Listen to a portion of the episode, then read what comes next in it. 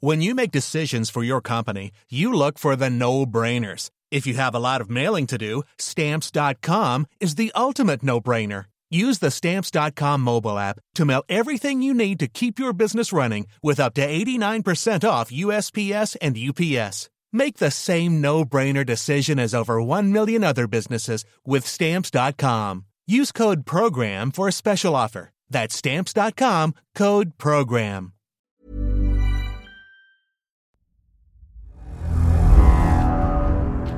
Mes chers camarades, bien le bonjour. Dans cette mini-série, nous explorons tous ces dragons qui, dans les mythologies grecques, japonaises, babyloniennes et scandinaves, crachaient du sang noir, du venin, de l'eau ou des vapeurs fétides. Et oui, le dragon était parfois une créature de l'eau et de la terre des profondeurs. Il ne crachait pas de feu et n'avait pas d'ailes pour voler dans les airs.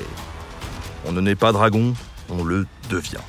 En tout cas, c'est ce qui est arrivé une fois à Fafnir, pris dans une malédiction qui le dépassait largement.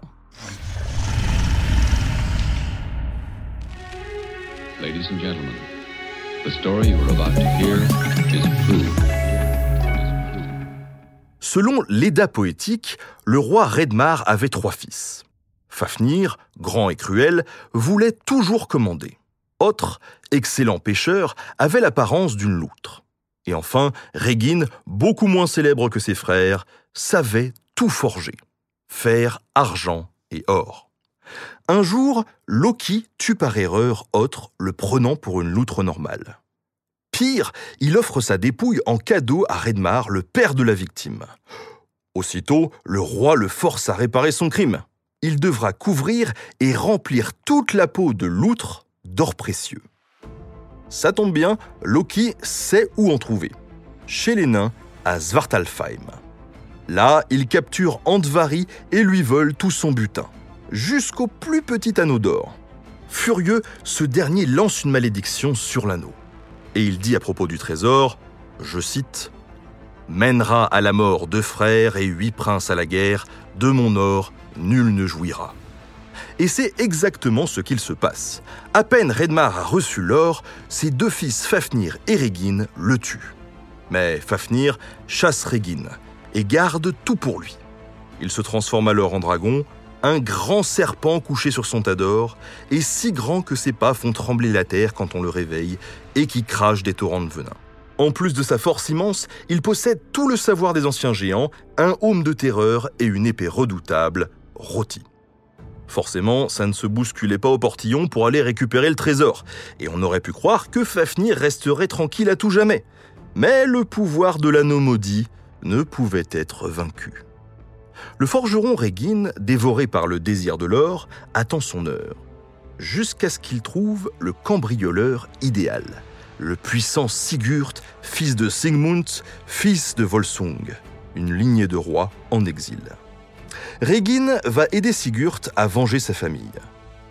Il lui forge l'épée Gram, capable de trancher une enclume en deux.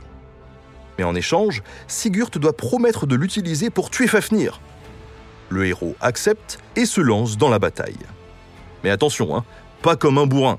Il a repéré que le dragon, qui vit sous terre, sort régulièrement de son antre pour aller boire de l'eau afin de recharger son venin. Sur le trajet, il creuse donc plusieurs fosses. La pierre de Ramsund, gravée en Suède vers l'an 1000, décrit la bataille. Le corps immense de Fafnir est si long qu'il passe par-dessus les tranchées. Mais Sigurd, caché au fond du trou, le frappe en plein ventre. Les fosses se remplissent alors de sang et de venin, et le dragon, avant de mourir, rappelle la malédiction. Je cite Va-t'en d'ici, l'or sonore et l'argent rouge comme braise, les anneaux te mèneront à mort. Régine m'a trahi, il te trahira de même, il sera notre mort, à tous les deux. Mais Sigurd ne l'écoute pas. Il fait cuire son cœur pour acquérir sa force mais à cause du sang brûlant, il suce son doigt. Aussitôt, il se met à comprendre la langue des oiseaux. Or, justement, il y en a deux juste là, perchés dans l'arbre où il a attaché son cheval. Il confirme que Régine compte effectivement tuer Sigurd. Le héros, par prudence, décapite le forgeron. Décidément, la malédiction d'Andvari fonctionne vraiment. Les deux frères Fafnir et Régine sont déjà morts, et c'est pas fini, puisqu'après son aventure, Sigurd hérite de la malédiction. Il épouse la belle Gudrun, mais une guerre familiale éclate aussitôt à cause du trésor. Sigurd, les trois frères de Gudrun, son second mari et ses trois fils vont mourir. Et voilà huit princes au tapis. Finalement, le dragon n'est qu'une des victimes de leur maudit. Son rôle consistait surtout à faire passer une épreuve initiatique à Sigurd. Selon le chercheur Jean-Claude Lozacmer, de nombreux autres récits indo-européens ont la même structure, comme Lug et Fion en Irlande, ou comme Krishna en Inde, Sigurd va acquérir la connaissance et grâce à elle, il accomplit sa vengeance.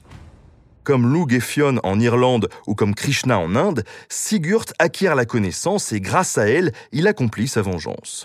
Et ainsi, il devient un vrai roi guidé par la Valkyrie Brunhilde. Ces récits assez primitifs ont ensuite nourri d'autres légendes, comme par exemple les légendes arthuriennes, où la femme est également associée à la connaissance, aux poissons, aux dragons aquatiques, aux souterrains. Comme la Dame du Lac, par exemple.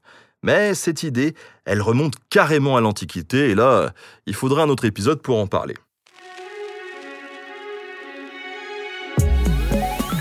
Merci à Jean de Boissaison pour la préparation de cet épisode. Merci à Studio Pluriel pour la technique. À très bientôt pour de nouveaux podcasts.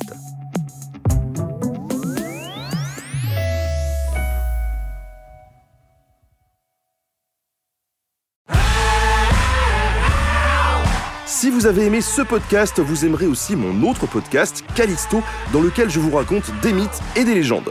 En attendant que vous nous suiviez sur Castbox, Apple Podcast, Podcast Addict ou toute autre plateforme qui propose cette fonction, n'hésitez pas à vous abonner. Vous pouvez même nous laisser une note et, soyons fous, un petit commentaire, je le lirai avec plaisir.